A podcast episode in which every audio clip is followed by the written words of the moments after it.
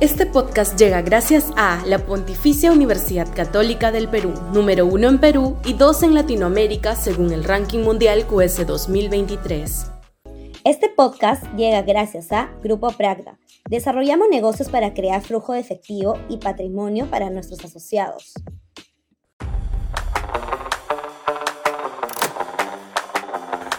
Jalón de pelos a la derecha. Sudaca, Perú. Buen periodismo el remesón capilar a la presidenta Boluarte en Ayacucho debiera ser un jalón de orejas para los sectores del centro y la derecha que están viendo anidar y crecer un poderoso sentimiento de frustración y cólera en toda la zona del sur andino respecto no solo del gobierno, sino de todo el establishment sin hacer algo al respecto. El sur andino, Puno, Cusco, Arequipa, Tacna, Moquegua, Purima, Huancavelica y Ayacucho representa al 19% del electorado nacional. De no variar la situación, lo más probable es que vaya a votar en la primera vuelta del 2026 como lo hizo en la segunda vuelta del 2021, 80% a favor de un candidato radical de izquierda.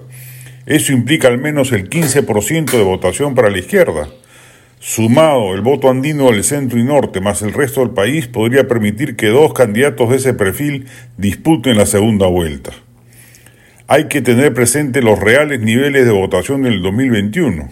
Más allá de la contabilidad respecto a los votos emitidos, o peor aún de los votos válidos, lo cierto es que Pedro Castillo pasó a la segunda vuelta con apenas el 10.77% de los votos respecto a la población electoral y Keiko Fujimori obtuvo apenas el 7.63%. Se entenderá que con el, con el potencial voto señalado párrafos arriba, el temor de un resultado propicio a sectores radicales es alto. Cabe señalar además que Puno es el centro geopolítico del sur andino y allí Castillo obtuvo casi el 90% de los votos válidos en la segunda vuelta del 2021. Ese respaldo se ha mantenido parcialmente al extremo de la que la mayoría de ciudadanos puneños avaló el golpe de Estado castillista según encuestas del momento.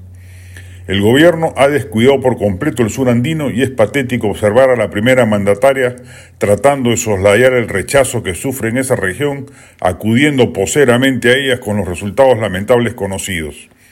Pero más desolador es apreciar a los precandidatos de este espectro ideológico, del centro a la derecha, y a las élites académicas o empresariales identificadas con dicha raigambre ideológica, dejando al sur andino políticamente abandonado, creyendo quizás que por puro decantamiento el ánimo anti-establishment ahí preponderante va a amainar, cuando todo hace suponer que más bien va a ahondarse. Este podcast llega gracias a la Pontificia Universidad Católica del Perú, número uno en Perú y dos en Latinoamérica según el ranking mundial QS 2023. Este podcast llega gracias a Grupo Pragda. Desarrollamos negocios para crear flujo de efectivo y patrimonio para nuestros asociados.